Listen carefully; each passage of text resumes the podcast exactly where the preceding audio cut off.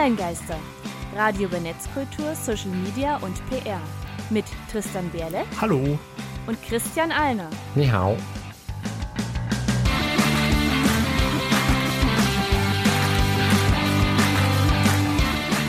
Heute geht es um Social Media in China.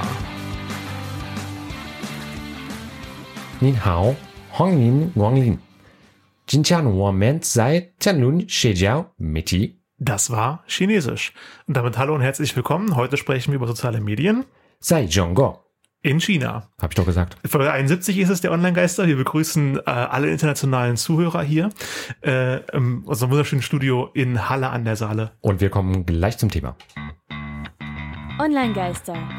Thema der Sendung. Wie immer unsere allgemeinen drei Hinweise. Wir geben einen ersten Impuls zum Thema. Für Feedback sind wir immer erreichbar und alle Infos zur Sendung unter onlinegaster.com und der der Seminar Mediathek und dann noch drei weitere Hinweise speziell für diese Sendung. Zum einen unterscheiden wir, wenn wir berichten, zwischen der Volksrepublik China, der Republik Taiwan und anderen Regionen, die chinesischsprachig sind, ähnlich wie jetzt die Dachregion in Europa, die halt die deutschsprachigen Länder Deutschland, Österreich, Schweiz plus weitere Gebiete umfasst. Zweitens erkläre ich nochmal kurz den Begriff der Badökonomie, weil das durchaus eine Rolle spielen könnte. Das sind Baidu, Alibaba und Tencent. Die drei großen Player in der Volksrepublik China, wenn es um digitale Technologien geht. Dass ihr schon mal von denen gehört habt, auf die gehen wir gleich nochmal ein bisschen mit ein.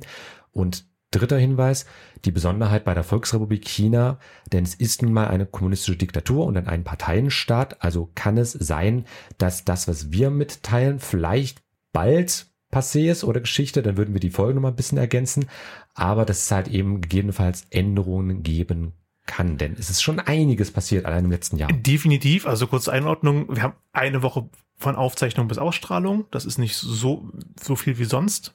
Ähm, zurzeit gibt es eine Bildungsreform, äh, die einen Milliardenmarkt zerstört. Über Nacht verbietet China der E-Learning-Branche das Geld verdienen.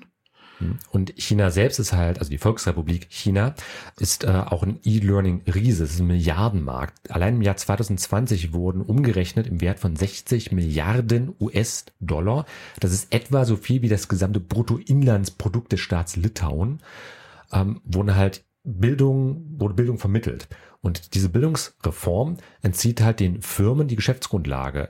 Denn E-Learning-Unternehmen, generell solche Bildungsunternehmen, die dürfen nur noch Non-Profit arbeiten. Das ist eine große Änderung, die halt von quasi von jetzt auf gleich über Nacht eine gesamte Branche verändert hat. Okay. Genauso auch. Ähm, wovon ich schon von eins her gehört habe, dass China äh, Spiele, also Videospiele zensiert und Spielzeit für Jugendliche äh, beschränkt. Die meinen, das ist auf Dauer nicht gut äh, für die Jugend und deswegen dürfen zu bestimmten Zeiten nicht spielen. Gamer dürfen nur noch Freitag bis Sonntag jeweils eine Stunde zocken. Das ist schon wenig. Ähm, also gerade verglichen mit der westlichen Welt, was in Amerika und Europa so alles gezockt wird. Oder auch in Südkorea Oder beispielsweise. aus, ja gut, Südkorea, die müssen gar nicht so weit weg von China gehen. Ähm, aber trotz all dieser Sachen ist China schon seit Jahren immer größer werdender Big Player generell global. Ähm, und Social Media spielt eine unfassbar wichtige Rolle in, in der chinesischen Gesellschaft. Ja, Um da jetzt auch gleich aufs eigentliche Thema zu kommen. Ja. Also stopp jetzt mit unseren allgemeinen Hinweisen, Einführungen und rein ins Thema. Denn genau, soziale Netzwerke in China haben eigentlich jeden dort erreicht inzwischen. Ja, wir haben eine Statistik von statista.com. Äh, dort sieht man den Anteil der Social Media Nutzer an den Internetnutzern in China, also prozentual von Internetnutzern, haben 2018 94,2 Prozent auch Social Media genutzt. 2019 war es dann 95 Prozent und seit 2020 97,3 Prozent. Die Prognose ist, dass es noch leicht steigt, dass wir bei 2023, 2024 bei 97,4 Prozent angelangt sind. Das sind praktisch alle, die in äh, China Internet nutzen, äh, nutzen da auch Social Media. Ähm, Im Vergleich Deutschland ist bei knapp unter 90 Prozent, je nach Statistik. Hm, Genau, also in China, die Daten basieren übrigens auf eMarketer, also einer Umfrage von eMarketer. Ähm, und das sagt einfach eben so gut wie jeder Chinese. Und das Land selbst ist ja gerade im Westen noch sehr, sehr ländlich geprägt, im Ja. Osten hingegen äh, zum einen sehr dicht bevölkert und halt eben auch schon äh, an vielen Stellen sehr stark verstädtert. Ähm, also es gibt auch nochmal innerhalb Chinas selbst, der Volksrepublik China, ziemliche Unterschiede. Und ähm, das ist einfach schon beeindruckend, dass es trotzdem so eine krass große Zahl ist. Also wie viele Internetnutzer sind es anteilig ein? 1,4 Milliarden Einwohner inzwischen. Ja, da würden wir gleich nochmal mit reingehen. Wir würden uns ja die äh, chinesischsprachigen Länder an sich nochmal ein bisschen mit anschauen wollen. Ähm, aber einfach das erstmal für Masse an sich und die Online-Aktivitäten der Internetnutzer sind natürlich nicht immer genau das Identische. Das hat sich auch im äh, Lauf der Jahre, im Lauf der Zeiten durchaus verändert. Äh, am häufigsten, das ist jetzt äh, basierend auf der CNNIC, der staatlichen China Internet Network Information Center Organisation, sind das anteilig vor allem halt eben Instant Messaging Dienste, die von bei allen verwendet werden. Ja, 97,3. Ähm, Ja, 2021, 2020 war es noch ein bisschen mehr, Ja, aber da zählt ja, 100%. wenn wir es jetzt schon mal erwähnen wollen, WeChat da, dazu, da müssen wir da auf jeden Fall nochmal eingehen und auch unser Ja. Interviewgast äh, wird darüber einiges erzählen. Ja. Ansonsten halt eben äh, vor allem Stichwort Videos, aber auch Online-Zahlung, Online-Shopping, Suchmaschinendienste. Äh, am prozentual geringsten haben wir zum Beispiel Online-Literatur, Reisebuchungen und Online-Bildung. Die befinden sich so be- bei 30 bis 40 Prozent ab. Das schwankt auch nach Jahren. Ja, Äh, wir haben hier die teilweise Daten extrem. für 2018, 2020, 2021 und es ist keine, in, in keinem der Kategorien lineare Linie, also lineare äh, Anstieg oder, oder Abfall, das ist teilweise sehr unterschiedlich. Also Online-Bildung zum Beispiel 2018 bei 24,3 Prozent, 2020 dann plötzlich bei 46,8 Prozent, Hashtag Pandemie. ja, und 2021 sind wir jetzt wieder runter auf 32,1 Prozent. Ähm, also es ist wirklich stark schwankend, das sind nur ungefähre Richtwerte. Ja, aber halt auch wie in Europa, wie in Deutschland, äh, haben wir vor allem halt eben Messaging-Dienste, Videos und so Ja. weiter, die halt eben am stärksten Da wohnen auch nur Menschen. Werden. Wie ist jetzt aber nun die Nutzung in China selbst? In der Volksrepublik, also wer benutzt da eigentlich so alles das Internet und wie ist es überhaupt alles verteilt? Kurz Eckdaten. China, die Volksrepublik China hat 1,44 Milliarden Einwohner, Stand 2021. Von den 1,4 Milliarden sind 939 Millionen Menschen im Internet. Das entspricht etwa zwei Dritteln der Gesamtbevölkerung. Und etwa 930 Millionen Menschen sind aktive Social-Media-Nutzer. Das ist auch etwa zwei Drittel der Ja, Gesamtbevölkerung. also wie gesagt, ein Drittel ist noch eher halt im ländlich geprägten Raum unterwegs. Da ist kein Internet, Mhm. die brauchen kein Internet. Aber wenn du Internet hast, dann bist du sehr wahrscheinlich auch im Social Media unterwegs. Genau. Auch noch ein ganz wichtiger Hinweis. China hat so ein Ost-West-Gefälle. Der Osten ist extrem stark industrialisiert, der Westen sehr stark ländlich noch geprägt. Also das ist auch nicht im Land gleich verteilt. Ja, sieht man halt auch immer auf der Karte, guckt, im, äh, der Osten ist voll mit riesigen Metropolen, Shanghai, Beijing, Hm. Hongkong. Genau. Und genauso sind natürlich auch die ganzen Social-Media-Dienste, über die wir ja vor allem sprechen wollen, im Osten extrem verbreitet. Einfach aufgrund der Bevölkerungsverteilung. Es gibt so ein paar üblich Verdächtige, ein paar kennt man vielleicht auch, von vielen hat man aber garantiert noch nicht gehört, weil einfach China, die Volksrepublik China wirklich so eine Blase für sich ist, Ja, was die- den ihr Social-Media-Kontext eigenes angeht. Ding. Populärste Plattform an sich ist WeChat. 1,26 Milliarden Nutzer weltweit im Monat. Davon eigentlich alle in China. Genau. So gut wie alle. Es gibt auch außerhalb von Chinas äh, verschiedene, aber die Plattform selbst ist vor allem in China populär. Äh, jede dieser Plattformen lohnt eine eigene Sendung. Deswegen jetzt wirklich nur ganz kurz holzschnittartig mal Aber zusammengefasst. also wenn man über Social Media in China spricht, da kann man WeChat nicht weglassen, weil das macht da alles. Das sieht erstmal aus wie WhatsApp, was ja auch hier in Deutschland gefühlt jeder nutzt, der ein Smartphone hat. Ähm, das ist aber auch deren Facebook, wo jeder Profil hat. Sie können sich da per Uber äh, Autos bestellen. Also das nutzen wie bei- um, wie bei Uber, ja. Ähm, sie können das nutzen wie PayPal, um Dinge zu bezahlen und noch viel, viel mehr. Das ist halt die Haupt-App, die jeder in China braucht, wirklich. Die ihr auch sagen. tagtäglich mit benutzt. Also ähm, WeChat hat inzwischen sogar kleine Mini-Apps schon, die man sich drinne in der, also in der App kann ich weitere Apps installieren Ja. für bestimmte Funktionen, wie halt äh, Karten äh, mit Karte bezahlen oder äh, Tickets kaufen für irgendwas etc. pp. Also da gibt's sehr, sehr viel. Also WeChat ist quasi so die Alltags-App, die zum Beispiel auch zur Pandemiebekämpfung während Corona mit eingesetzt worden ist. Man kann davon ausgehen, jeder, der in China wohnt, hat, hat die einfach. Genau. Danach kommt dann ähm, mehr oder weniger eine chinesische App, denn wir sprechen jetzt von TikTok, kennen wir vor allem im internationalen Kontext. Deswegen, Ja. ich erwähne es, weil es effektiv chinesisch ist und halt mit einer Milliarde Nutzern weltweit pro Monat schon eine ziemliche Masse an Leuten erreicht hat. Immer aber noch im halt, Aufschwung begriffen. ja, auch immer noch am Wachsen ist, aber halt eben nicht in China selbst verwendet wird. Da gibt es äh, Douyin genannt, mit Was- 600 Millionen monatlichen Nutzern. Das ist einfach nur ein TikTok-Klon. Das ist quasi TikTok in Chinesisch, auf Chinesisch, Es selbes sieht Logo, genauso bisschen aus, andere es Optik, aber genauso. identisch. Wir haben eine ganze Folge über TikTok gemacht. Ja, also effektiv haben wir eigentlich 1,6 Milliarden Nutzer von der einen oder anderen TikTok-Version. Aber es ist halt schon ein wichtiger Unterschied. Denn TikTok ist die internationale Variante und Douyin ist halt die festlandchinesische Variante. Läuft wieder darauf hin, dass China sehr viel reguliert, was die eigenen Einwohner zu sehen bekommen und was nicht. Genau. Ähm, dann als nächste große Plattform ähm, von Tencent als Hersteller QQ. Haben sicherlich einige, äh, die für Videospiele interessieren, schon öfter mal gehört. Hm. Und 574 Millionen Nutzer. Also machen, kommen jetzt schon unter die Milliardengrenze. Ähm, aber eine halbe Milliarde Nutzer, das ist schon eine ordentliche Masse. Ähm, das war zunächst ein ICQ-Klon Wenn das gewesen. jemand kennt. Ja, also einfach eben äh, Messenger, Chat, Skype im Grunde, so wie man es an der Stelle so, also Video- und Chat-Konferenzen, die man halt eben drüber machen kann. Heute ist es halt vor allem ein Messenger und ein Webportal mit Qzone, auch ein soziales Netzwerk, mit QQ Coin, auch ein Zahlungsdienstleister. Ja, und die Firma dahinter Tencent ist auch sehr aktiv im Investieren, im Global, global, ja, Geld verteilen genau. und wir Einfluss uns, nehmen. Wir erinnern uns an die Badökonomie, Baidu, Alibaba und Tencent. Ja. Tencent ist quasi das Social Media, Facebook etc. Konglomerat, alles zusammengefasst. Dann gibt's äh, Sina Weibo mit 573 Millionen Nutzern. Weibo einfach nur als ein chinesischer Begriff für allgemein Mikroblog. Also es gab also viele davon. Twitter. Genau. Es gab sehr viele davon, die auch alle Weibo hießen, aber eben Sinas Weibo ist halt der bekannteste und wirklich am ehesten mit Twitter vergleichbar, weil es wirklich viele ähnliche Funktionen gibt, wie die Mentions, wie die Hashtags, Trending Topics und so weiter. Aber es gibt auch Funktionen wie Stories, Vlogs und mit äh, Railing D auch Eincheckmöglichkeiten in Locations, wie man es von Foursquare zum Beispiel kennt. Foursquare kenne ich jetzt nicht so gut, aber ähm, also man kann sich in äh, Locations einchecken. Also ich bin Wie mit der Corona-App hier, hier mit dem so ein bisschen, aber einfach nur ich bin jetzt Unabhängig hier. von Corona, okay. Kennen wir auch von Facebook zum Beispiel. Äh, lange, ich bin, ah, ich bin jetzt an der, an dem ja, Standort. Okay. Ich verstehe was einfach. du meinst. Äh, also seit dann nur kurz zusammengefasst, dann QI Show, 573 Millionen Nutzer. Auf der App gibt es Kurzvideos und Livestreaming. Hm, dann Klingt auch wieder so ein bisschen wie, wie TikTok für mich jetzt, aber wahrscheinlich eher so ein YouTube, den Platz von YouTube ein. Das geht so ein bisschen in Richtung von TikTok auch. Also es gibt auch äh, eine nicht-chinesische Variante davon, die nennt sich Qua, KWA, und die versucht so ein bisschen TikTok-Killer zu werden oder zumindest Konkurrenz okay. zu TikTok. Also es geht schon in die Richtung so Kurzvideoangebote halt. Ähm, Baidu Tierbar mit der Beschreibung, die du hingesetzt hast, kann ich wieder mehr anfangen. 448 Millionen monatliche Nutzer.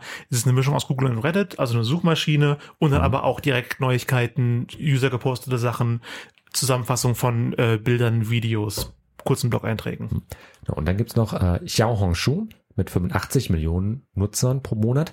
Das ist so ein aufsteigender Shooting-Star da so ein bisschen. Also äh, ist vor allem für den Bereich von Social Sharing, also was man von Instagram, YouTube, Podcasts etc. kennt. Also eben, ich poste irgendwas und das wird dann halt eben zur Diskussion gestellt. Und halt auch in Kombination mit E-Commerce. Also so ein Mix aus also der Amazon Inst Marketplace, hm. OnlyFans hast du so aufgeschrieben. Genau aber halt eben auch äh, vor allem für die Generation Z, also für die aktuell Jugendlichen, so in ihren 10er, 20er Jahren etwa alt, also ein Mix aus Instagram, TikTok, Snapchat mit halt auch einem Fokus aus, äh, auf Fashion und Gesundheit und vor allem im Schnitt Stand 2021 einem extrem Frauenüberschuss. Circa 90 Prozent der Nutzer sind Nutzerinnen ab dem Jahrgang 1990. Also 32 Jahre und jünger. Hm. Äh, aktuell wirbt man stark um männliche Nutzer, teils mit sexistisch wirkender Werbung aller Beautiful Ladies are all here on Xiaohongshu. Xiaohongshu. Free to see without spending any money. Also man Was schon ein bisschen sich, Beiklang hat. Äh, ja, komm, wir wollen mal mehr Männer hier haben, guckt euch hübsche Mädels an. Also da hm. muss man schauen, wie sich's entwickelt. Ähm, aber wie gesagt, Xiao Hongshu, was auch ähm, Ausdruck ist für, ich glaube, kleiner roter Brief, mehr oder weniger, das hat kulturellen Kontext dort würde jetzt zu lange brauchen, um zu erklären. Okay. Äh, aber die entwickeln sich halt auch und kommen auch ganz gut mit. Ich wollte natürlich passend zum Thema auch ein paar chinesische äh, Bands mit in die Sendung nehmen, die ja oft ein bisschen zu kurz kommen. Ähm, und da habe ich eine gefunden, die ihre Wurzeln in innere Mongolei hat, was ja auch Teil von China ist, aber mit sehr vielen mongolischen ähm, Einflüssen. Eigenes Thema. Die Band heißt Nine Treasures und das Lied ist Shijie Mori. The End of the World auf der internationalen Version. Das war die chinesische Band Nine Treasures ähm, mit dem Lied, was international The End of the World heißt. Und nachdem wir uns Social Media in der Volksrepublik China angeschaut haben, wollen wir noch einmal nach äh, Taiwan gucken. und schauen uns chinesisches Social Media an, beziehungsweise wir halt in dem zweitgrößten chinesischsprachigen Land der Erde Social Media genutzt wird. Kurz ein paar Eckdaten. Die Republik Taiwan hat knapp 24 Millionen Einwohner. Davon sind etwa 21,5 Millionen Einwohner Internetnutzer und etwa 20 Millionen Einwohner sind bei Social Media. Das entspricht 90 Prozent der Bevölkerung im Internet und etwa 82 Prozent der Bevölkerung bei Social Media. Das ist wieder je nach Statistik etwas höherer Anteil als in Deutschland vergleichbar. Und wo die Volksrepublik China einfach aufgrund der sogenannten Great Firewall, die sich um das gesamte Land schlingt, halt so ein komplett eigenes Internet-Ökosystem auch aufgebaut mhm. hat, ist Taiwan wesentlich international vernetzter. Nur mal als Beispiel, Google, Yahoo und YouTube sind die drei populärsten Webseiten im Land.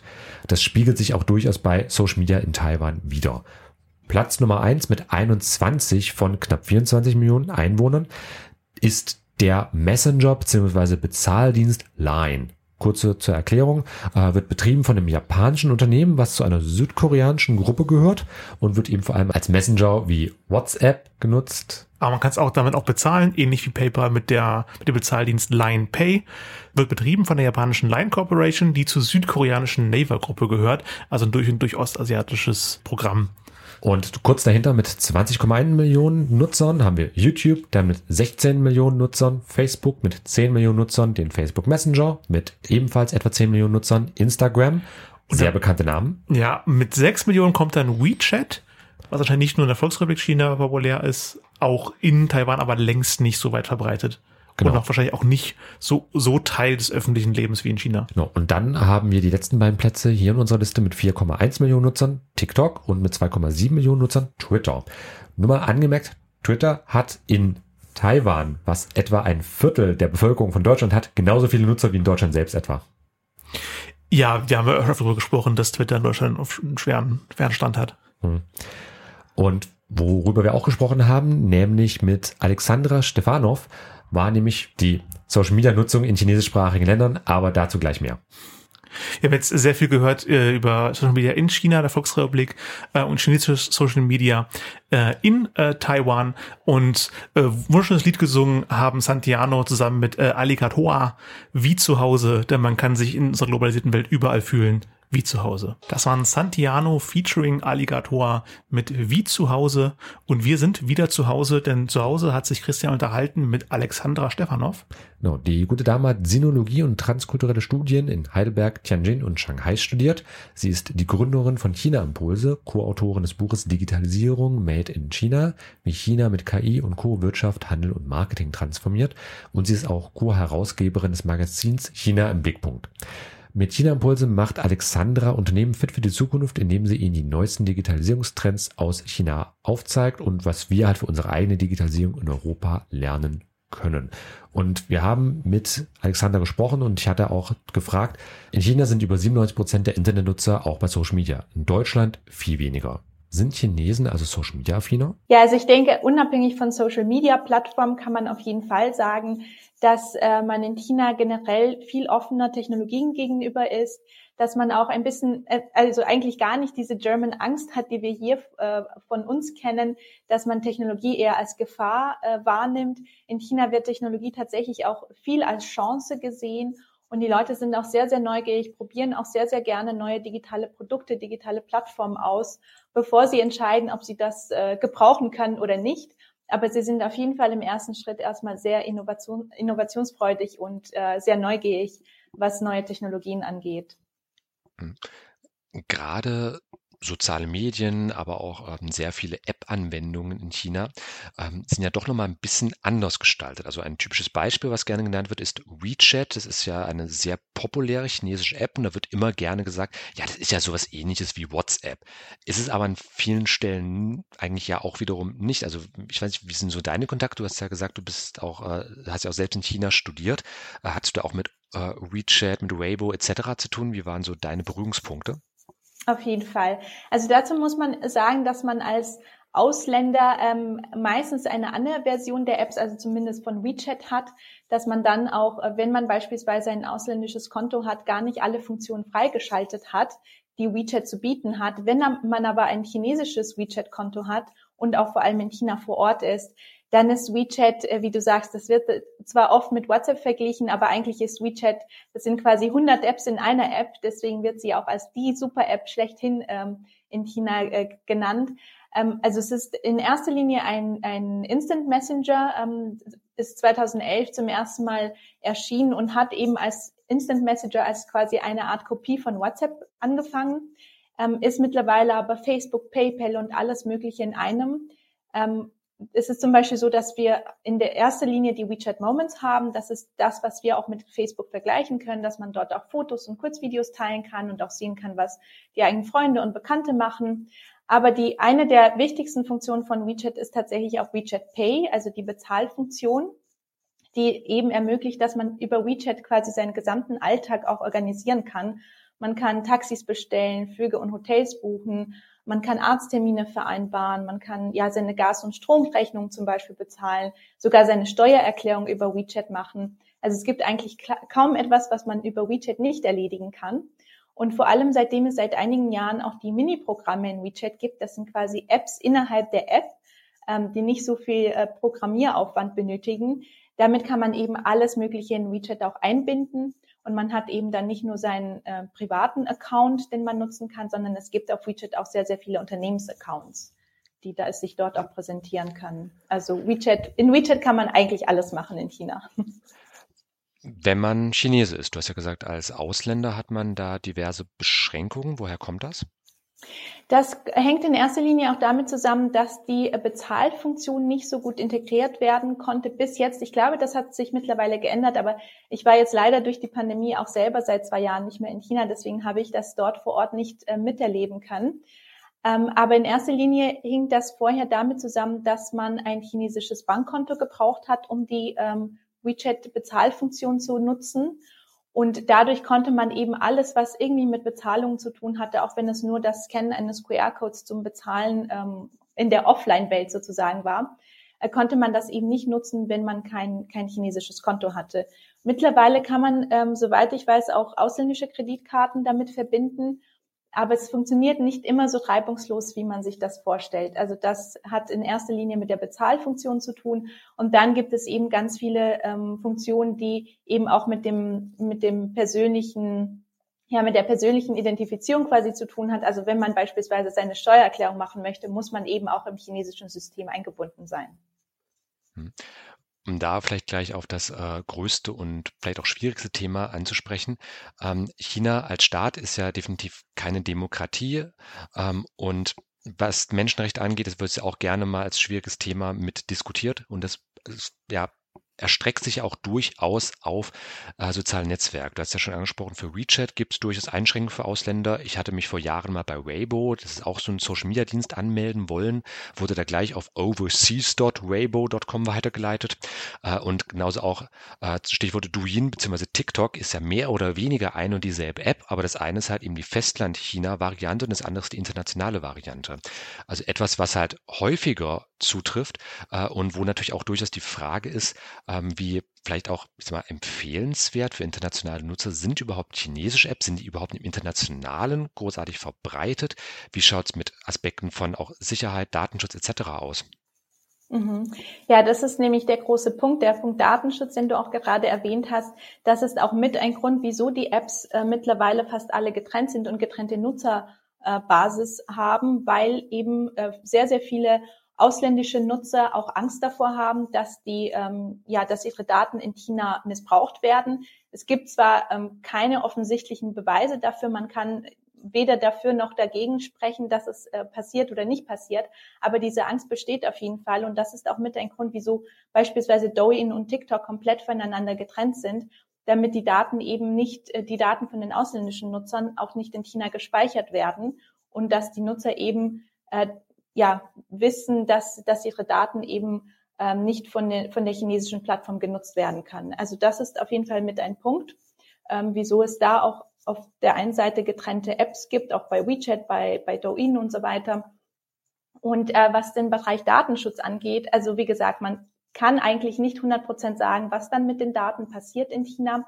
Aber es ist auf jeden Fall so, dass wir hier ja oft das Gefühl haben, dass es in China gar keinen Datenschutz gibt. Und das stimmt mittlerweile überhaupt nicht mehr. Ähm, es ist zwar so, dass die Nutzer tatsächlich diesen sehr starken Convenience-Gedanken haben, also dass sie dann schon auch eher bereit sind, ihre Daten preiszugeben, um Komfort zu erlangen, um ähm, im Alltag ähm, vieles auch besser und schneller erledigen zu können, wie beispielsweise über WeChat. Aber es ist auch so, dass sich in den letzten Jahren die Nutzer immer mehr Gedanken machen um ihre Daten, um das, was mit ihren Daten passiert, äh, insbesondere wenn es um private Unternehmen geht, wie beispielsweise bei Tencent mit WeChat. Und ähm, im, im letzten Jahr, zum Beispiel im Jahr 2021, gab es in China auch sehr, sehr viele ähm, Gesetze, Datenschutzgesetze, die eingeführt wurden. Das chinesische Zivilgesetzbuch, das Data Security Law, das äh, Personal Information Protection Law und so weiter. Also da kann man auf jeden Fall sehen, dass sich der Datenschutz auch der DSGVO annähert.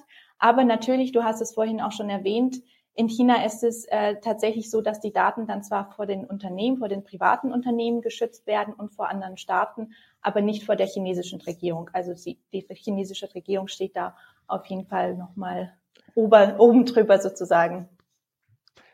China selbst ist ja auch ähm, ähnlich wie Russland im Globalen so ein komplett eigener Markt für Apps, für Social Media, äh, wo immer gerne gesagt wird, bei Russland ist es halt eben das Kulturelle, bei China ist es eher die Zensur als offizielle Erklärung. Es gibt ja auch die sogenannte Great Firewall, also das hat eben alles, was reingeht und rausgeht äh, aus dem quasi chinesischen Internet, dass es halt eben ja kontrolliert und oder zensiert wird. Das sind zumindest so Diskussionen, die da geführt werden.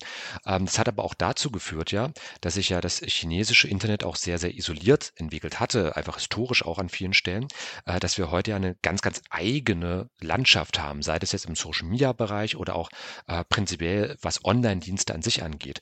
Also wie ist da so dein Eindruck gewesen? Gibt es in China auch alles das, was man in Europa oder Nordamerika so kennt? Oder äh, ich meine, du hast ja WeChat schon mal angesprochen, das ist ja schon als Super-App bezeichnet worden. Oder wie gestaltet sich das so in China im Vergleich zu dem, was wir halt eben ähm, aus unserem Alltag kennen mit zum Beispiel Online-Diensten an sich? Ja, du hast gerade schon die Great Firewall erwähnt. Sie spielt ja auch eine ganz große Rolle darin, dass eben westliche ähm, Social-Media-Plattformen in China zum größten Teil auch gesperrt sind, dass man sie eben nicht nutzen kann. Ähm, und so hat sich, du hast es ja auch schon äh, gesagt, so hat sich ja auch ein eigenes Plattformökosystem dort entwickelt. Also beispielsweise Google-Dienste oder Twitter oder Facebook sind nicht einfach so äh, zugänglich. Auch einige Plattformen ziehen sich dann auch aus dem chinesischen Markt zurück, wie es äh, zum Beispiel vor kurzem der Fall bei LinkedIn war.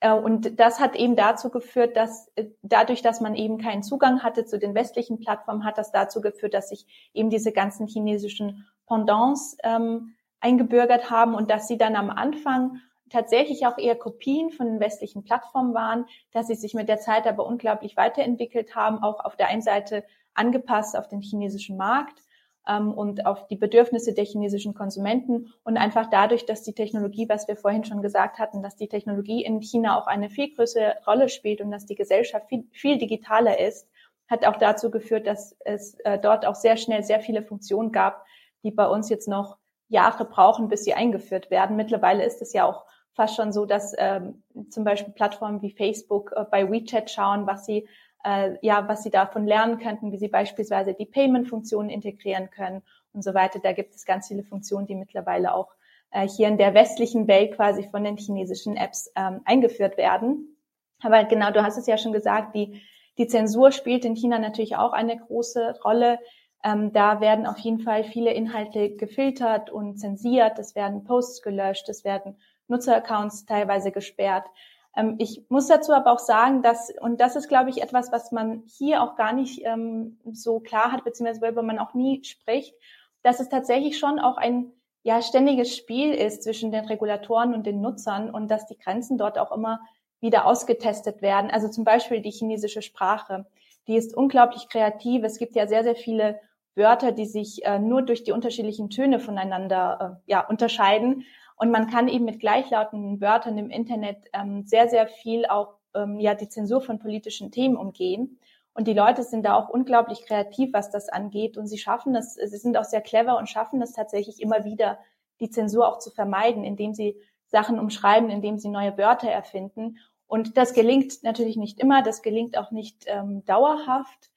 Aber ähm, es ist zum Beispiel auch ein Thema, was ich sehr, sehr spannend finde, wenn man sich die sozialen Medien in China anschaut dass ähm, zwar viel zensiert wird, dass es dann aber oft auch Umwege gibt, ähm, ja, über die man auch über viele Themen sprechen kann, was man sich hier vielleicht bei uns gar nicht so richtig vorstellen kann, wenn man auf China schaut. Und du hattest vorhin auch Weibo, ähm, von Weibo gesprochen, vielleicht das um das noch mal kurz in diesem Zusammenhang zu erwähnen. Auf Weibo werden ja auch sehr, sehr viele gesellschaftliche Themen diskutiert. Das ist ja auch, das ist quasi ein Pendant zu Twitter, wenn man so will, als Microblogging-Dienst und dient auch als eine Art Stimmungsbarometer für die Regierung, weil dort soziale Themen auch tatsächlich oft Gehör finden. Sie werden oft auch von den Behörden näher betrachtet und vielleicht auch so implementiert, wie sich das die Internetnutzer wünschen, ähm, um eben auch die Stabilität im Land aufrechtzuerhalten, weil man auf Weibo zum Beispiel auch merkt, über welche Ereignisse oder Skandale sich die Leute unterhalten. Es gibt teilweise Petitionen, es gibt ähm, ja auch einige Auswirkungen auf die Lokalpolitik, die dadurch entstehen. Ähm, also vielleicht könnte man sagen, eine gewisse Meinungsfreiheit, wenn es eben um soziale Themen geht. Natürlich werden politische Themen äh, komplett zensiert, aber soziale Themen können auf jeden Fall viel mehr diskutiert werden, als was, äh, wie man sich das hier vorstellt, wenn man so auf China schaut von außen. Das Thema Zensur spielt also durchaus eine Rolle. Im Rahmen ähm, gibt es durchaus Möglichkeiten, das so ein bisschen zu umgehen, aber das ist vielleicht gerade für ausländische Nutzer, also nicht chinesische Nutzer, durchaus eine, ähm, vielleicht ein wichtiger Hinweis von sich dessen bewusst sein, dass es halt eben bei diesen Apps durchaus auch halt eben eine gewisse auch manchmal Datenweitergabe oder Vergleichbares gibt. Leider ist da nicht viel darüber bekannt, weil da jetzt im Normalfall nicht irgendwie groß mit hausieren gegangen wird.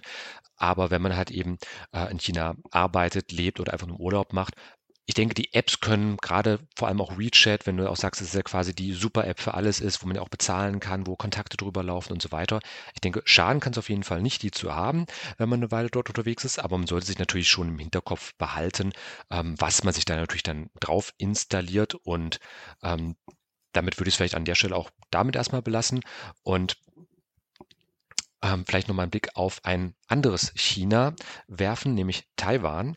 Die sind ja auch genauso ähm, als ja auch sehr chinesischsprachig affine ähm, Regionen wo es ja international durchaus äh, Problematiken gibt bezüglich staatlicher Anerkennung, aber das lassen wir jetzt mal außen vor. Aber die sind ja ähm, genauso auch in diesem Bereich, in diesem kulturellen Bereich mit angesiedelt, wo man sagen kann, ähm, bei der Volksrepublik China gibt es halt eben einige ja, Top Sites, wo man auch wirklich sagen kann, ich habe da gerade mal so eine Top 20 Liste äh, bei mir mit offen, ähm, die zum Beispiel von Tmall und Baidu angeführt wird. Das sind jetzt beides sehr chinesischsprachige äh, Angebote. Haben wir äh, beispielsweise bei den meistgenutzten Social Media Plattformen und auch Webseiten in Taiwan. Das, da sehe ich zum Beispiel Google und Yahoo auf den ersten äh, Plätzen, genauso wie YouTube und Facebook bei Social Media Diensten. Kann man da sagen, dass äh, Taiwan zum Beispiel dahingehend wesentlich verwestlichter ist, was jetzt die Plattformnutzung angeht? Oder gibt es da auch auch so bestimmte Ausnahmesituationen? Also wenn man das vergleicht, kann man das auf jeden Fall schon sagen. Da wird zwar auch WeChat äh, viel genutzt, aber nicht in dem Ausmaß, in dem es in China genutzt wird. Und äh, wie du schon gesagt hast, in Taiwan hat man eben auch Zugang zu den ganzen westlichen Plattformen. Ähm, in, äh, in äh, China, also auf dem Festland sozusagen, kann man zwar auch teilweise über VPN-Clients darauf zugreifen, aber diese wurden auch in den letzten Jahren immer mehr gesperrt, immer mehr ähm, blockiert, auch aus den App Stores. Also in China gibt es auch ein paar Umwege, um eben Zugang zu bekommen zu den äh, Plattformen wie YouTube und Facebook. Ähm, ist, die Nutzung ist aber nicht sehr weit verbreitet, wohingegen ähm, es in Taiwan eben so ist, dass sie nicht gesperrt sind und dass es, äh, dass die Leute dort tatsächlich auch sehr viel Facebook nutzen. Sie nutzen auch sehr viel Line ähm, als äh, Messaging-App. Ähm, aber ja, auch das, was wir von hier kennen, Instagram, Facebook, Messenger, das ist in, in Taiwan auf jeden Fall ähm, auch verbreitet, was, was man auf dem Festland eben nicht beobachten kann. Wenn du es in einem Satz zusammenfassen müsstest, wie würdest du die Social-Media-Situation in China eigentlich umschreiben? Also ich würde sagen, dass es, wenn man sich die Funktionen anschaut, dass man auf jeden Fall viel mehr Möglichkeiten hat. Es gibt auch ähm, ja, die, die Customer Journey ist, äh, verläuft auch viel äh, reibungsloser, auch wenn es zum Beispiel um Livestreaming geht. Aber man muss natürlich auch im Hinterkopf behalten, dass eben die Zensur tatsächlich auch stattfindet, dass da Inhalte auch teilweise gesperrt werden. Ich muss sagen, mit meinem WeChat-Account hatte ich nie ein Problem. Es wurde bei mir nie irgendeine Nachricht gelöscht oder zensiert. Ähm, ich habe das noch nicht selber erlebt, aber das ähm, muss man auf jeden Fall im Hinterkopf behalten, dass das eine Möglichkeit ist. Also könnte man als Fazit sagen, bewusst mit den Materialien, mit den Plattformen umgehen, aber vielleicht trotzdem einfach mal ausprobieren und schauen, was sie können. Auf jeden Fall würde ich sagen. Genau. Also ich muss dazu auch sagen, ich bin da auch, was Datensammlung und so weiter angeht, finde ich, dass äh, beispielsweise Facebook ja auch nicht viel besser ist in dem Sinne. Bei Facebook werden ja auch sehr, sehr viele Daten gesammelt. Wir gehen ja immer davon aus, dass das viel besser ist, weil sie dann in den USA sind und nicht in einem autoritären Staat wie China. Aber ich finde, dass ähm, ja, das hat ist nicht unbedingt so. Also natürlich ist es ein Unterschied, aber es werden trotzdem auch sehr, sehr viele Daten gesammelt von privaten Unternehmen, bei denen wir als Nutzer auch nicht genau wissen, was mit ihnen passiert. Und damit, Alexandra, vielen, vielen Dank für deine Einschätzung und ähm, ja, irgendwelche letzten Worte, wo man dich vielleicht auch im Online-Bereich finden kann? Ja, ich bin auf LinkedIn sehr aktiv. Da freue ich mich auf jeden Fall über Vernetzungen. Ich poste dort auch regelmäßig zum Thema Digitalisierung in China, zu den neuesten Trends und Entwicklungen. Und ähm, ansonsten auf meiner eigenen Webseite china-impulse.de. Äh, dort habe ich auch äh, ja, alle Workshops und alles, was ich sonst anbiete zum Thema Digitalisierung in China. Ja, vielen Dank, Alexandra. Ähm, auch von mir sehr interessanter Einblick. Das ganze Interview gibt es auch noch ohne unsere Sendung zum Nachhören auf onlinegeister.com. Und am Ende von jeder Folge äh, wollen wir auch den Podcast-Hörern nochmal Musik äh, anbieten, die ihr nicht kommerziell frei verwenden dürft. Und das kommt wieder vom Golden Sun Remix Album, veröffentlicht unter OC Remix A World Reignited. Äh, dort ist der Nutzer mit Nutzernamen Guitar SVD, spielt hier zwei traditionelle chinesische Instrumente. Erhu und Gujeng, hat ihr ausgesprochen? Danke, Christian. Ähm, und das Stück nennt er Reflection of the Wolf Moon.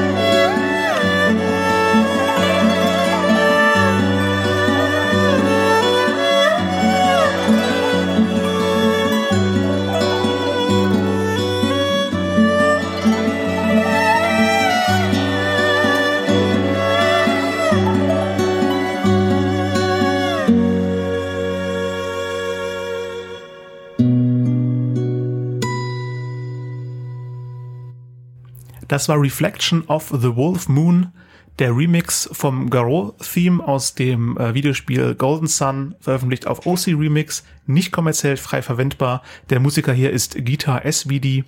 Das Album ist World Reignited und damit sind wir nach äh, dieser, diesem ganzen der geballten Information über Social Media im chinesischsprachigen Raum und dem sehr schönen Interview äh, mit Alexandra am Ende angelangt. Für Hausmeisterin haben wir keine Zeit mehr, aber war eine sehr schöne Folge, fand ich, Christian. Ja, fand ich auch. Und das war's für heute. Tristan hat mich gefreut. Hat mich auch sehr gefreut, Christian. Und, Und nächstes Mal geht es um Content Marketing.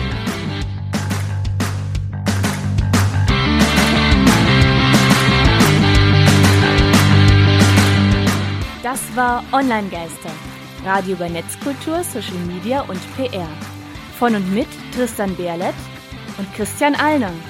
Alle Links zur Sendung, Kontaktmöglichkeiten und das Archiv zum Nachhören gibt es unter www.onlinegeister.com.